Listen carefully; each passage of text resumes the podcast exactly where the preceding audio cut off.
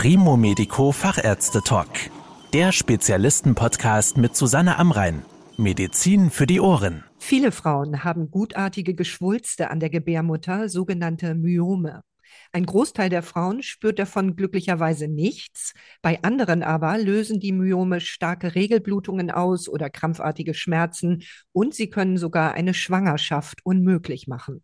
Bei anhaltenden Beschwerden werden Myome oft operativ entfernt. Es gibt aber auch die Möglichkeit der Embolisation.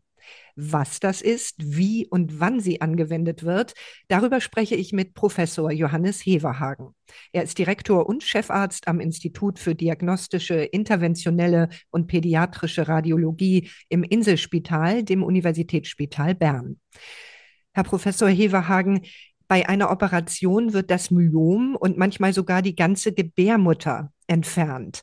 Was genau bewirkt dagegen eine Embolisation? Bei einer Embolisation unterbrechen wir die Blutzufuhr ganz gezielt zu dem Myom. Das heißt, wir beeinflussen die Gebärmutter, die außenrum liegt, nicht, sondern zerstören nur die Blutgefäße, die das Myom versorgen. Und das wiederum bewirkt, dass das Myom abstirbt und kleiner wird und äh, letztendlich verschwindet. In welchen Fällen würden Sie denn eine Embolisation empfehlen statt einer Operation? Man kann fast alle Myome embolisieren. Die Entscheidung, ob Embolisation oder nicht, hängt auch sehr davon ab, von den Wünschen der Frau. Ein weiterer Kinderwunsch, ob der noch besteht. Prinzipiell will man eher operieren oder eher nicht. Das ist bei sehr vielen Frauen sehr unterschiedlich. Es gibt eine Art von Myomen, nämlich das sogenannte subseröse Myom. Das wächst sozusagen außen an der Gebärmutter. Das empfiehlt man eher zur Operation. Alle anderen Myome kann man gut embolisieren. Das hängt auch damit zusammen, dass nach der Embolisation wird das äh, abgestorbene Myom normalerweise ausgeschieden über die Gebärmutter. Und das geht an den an der Außenwand liegenden Myomen eben nicht. Deswegen operiert man die normalerweise. Gibt es andere Ausschlusskriterien, zum Beispiel Vorerkrankungen oder andere gesundheitliche Einschränkungen der Patientinnen? Nein, alle Patientinnen, die operiert werden können, können auch embolisiert werden. Es besteht natürlich ein kleines Risiko einer Blutung. Das heißt, alle Patientinnen mit Blutgerinnungsstörungen, verlängerte Blutungszeit, die muss man besonders beobachten und besonders das einschätzen, das Risiko. Aber das Risiko besteht bei einer Operation noch viel größer, der Blutung. Das heißt, jede Patientin, die man operieren könnte, kann man auch embolisieren. Sie haben ja eben erklärt, dass Myome, die außerhalb der Gebärmutter wachsen, sich nicht gut für eine Embolisation eignen. Können Sie denn alle anderen Myome, die ja auch an sehr unterschiedlichen Stellen in der Gebärmutter entstehen können, gleich gut erreichen? Im Prinzip ja. Wichtig ist, dass die Blutversorgung gut erreichbar ist. Deswegen muss man vor der Embolisation eine Voruntersuchung machen, üblicherweise mit einem MRI, wo wir sehen, wie die Blutversorgung des Myoms ist. Wir können dann die Arterien sehr genau darstellen und können damit auch die Embolisation planen, den Zugangsweg, wie genau kommen wir dahin. Aber ansonsten gibt es keine Kriterien, die dagegen sprechen. Größe, Form, Lage. Wie gesagt, das Einzige ist, wenn sie außen an der Gebärmutterwand liegen, dann ist es einfacher und, und sicherer, sie zu operieren. Das Stichwort Zugangsweg ist eben schon gefallen.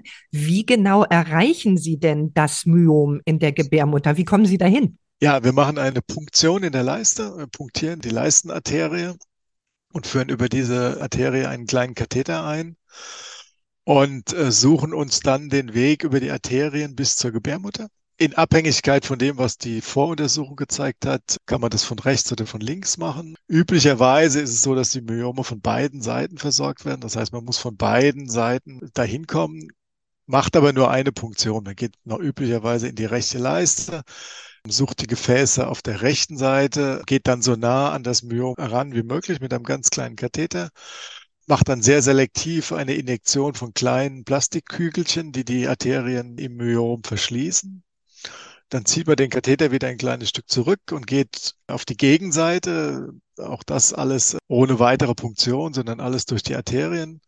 Auf der Gegenseite macht man genau das Gleiche. Man geht mit einem ganz kleinen Katheter bis zum Myom und injiziert kleine Plastikkügelchen, die die Arterien verschließen. Und wie läuft der Eingriff ab? Ist dazu eine Vollnarkose erforderlich? Nein, das erfolgt in Lokalanästhesie, also wirklich nur die Leiste wird betäubt. Von dem Rest merkt die Patientin nichts. Was äh, allerdings tatsächlich so ist, das ist, äh, die Gebärmutter ist sehr empfindlich und durch das Abstellen der Blutzufuhr werden da auch Nerven beeinträchtigt. Das tut tatsächlich weh, also das muss man sagen. Und deswegen ist eine gute Betreuung durch die Anästhesie tatsächlich notwendig. Es muss eine adäquate Schmerzmedikation und zwar nicht nur während des Eingriffs, sondern auch für mindestens 24 Stunden danach gewährleistet sein. Das kann man auf verschiedene Arten und Weisen machen. Man kann eine, ähnlich wie bei der Geburt eine Periodalanästhesie machen oder man kann aber auch sonst oral Medikamente geben, aber es muss gewährleistet sein, dass die Schmerzmedikation gut ist. Aber eine Vollnarkose mit Intubation ist nicht notwendig. Die Patientin ist während des Eingriffs wach und kann auch sozusagen sich äußern, wenn sie irgendwas merkt und bekommt sozusagen die Prozedur auch mit. Ist dafür dann ein Krankenhausaufenthalt erforderlich oder können die Patientinnen einige Stunden danach schon wieder nach Hause gehen? Theoretisch können sie wieder nach Hause gehen. Wir machen das üblicherweise so, dass sie mindestens für eine Nacht da bleiben, eben wegen dieser Schmerzmedikation. Da ist im Krankenhaus die Möglichkeit, da intensiver nach der Patientin zu schauen und die Schmerzen gut einzustellen. Es ist ja nicht sinnvoll, dass man mehr Schmerzen erleiden muss als notwendig. Auch wenn die Patientinnen manchmal sehr tapfer sind, ist es gut, wenn man das verhindern kann. Und deswegen bleiben sie üblicherweise eine Nacht im Krankenhaus und danach können sie aber wieder nach Hause. Und wie eingeschränkt fühlen sich die Patientinnen dann? Also wie schnell kommen sie wieder normal auf die Beine oder zurück in den Alltag? Das geht tatsächlich sehr schnell. Dadurch, dass wir die Leiste punktieren und da, wie gesagt, ein kleines Loch machen, steht ein kleines Risiko, dass da zu einer Blutung kommt. Deswegen müssen die Patienten für ungefähr vier Stunden danach im Bett liegen mit einem Druckverband. Aber nach den vier Stunden können sie aufstehen, können rumlaufen, können sich wieder ganz normal bewegen und das funktioniert auch für die meisten. Also der Eingriff in ihrer Mobilität, in ihrem Alltag schränkt sie gar nicht ein. Was einfach ist, sind die Schmerzen und was auch für ein bis zwei Wochen tatsächlich nach dem Eingriff sein kann. Das ist aber sehr unterschiedlich von Patientin zu Patientin, von Größe des Myoms abhängig ist, dass man anschließend eben das Myom ausscheidet, ähnlich wie eine Monatsblutung. Und das kann bei einem großen Myom tatsächlich bis zu zwei Wochen dauern, dass immer wieder kleine Stückchen kommen. Das ist aber auch keine wesentliche Einschränkung der Mobilität des Alltags der Patientin. Können denn neben einer Blutung, die Sie eben kurz angedeutet haben, weitere Komplikationen auftreten bei diesem Eingriff? Es gibt eine theoretische Möglichkeit, nämlich dass die Plastikkügelchen, die wir in das Myom applizieren, irgendwo anders hingehen. Also sprich, dass sie in die Gebärmutter gehen oder ganz abgeschwemmt werden. Das ist tatsächlich eine mögliche Nebenwirkung, die wir aber verhindern, indem wir genau schauen, was passiert. Wir injizieren diese Plastikkügelchen unter Sicht. Und sobald wir sehen, dass nichts mehr in das Myom hineingeht, dass der Fluss gestoppt wird, was ja das Ziel der, des Eingriffs ist, hören wir auf und dann werden die Plastikkügelchen auch da verbleiben. Wenn man das weitermacht, dann kommt es dazu, dass der Blutfluss in die andere Richtung geht, rückwärts sozusagen läuft und die Plastikkügelchen sich überall verteilen könnten. Und das wäre nicht gut. Also das wäre tatsächlich auch ein Fehler äh, sozusagen beim Eingriff.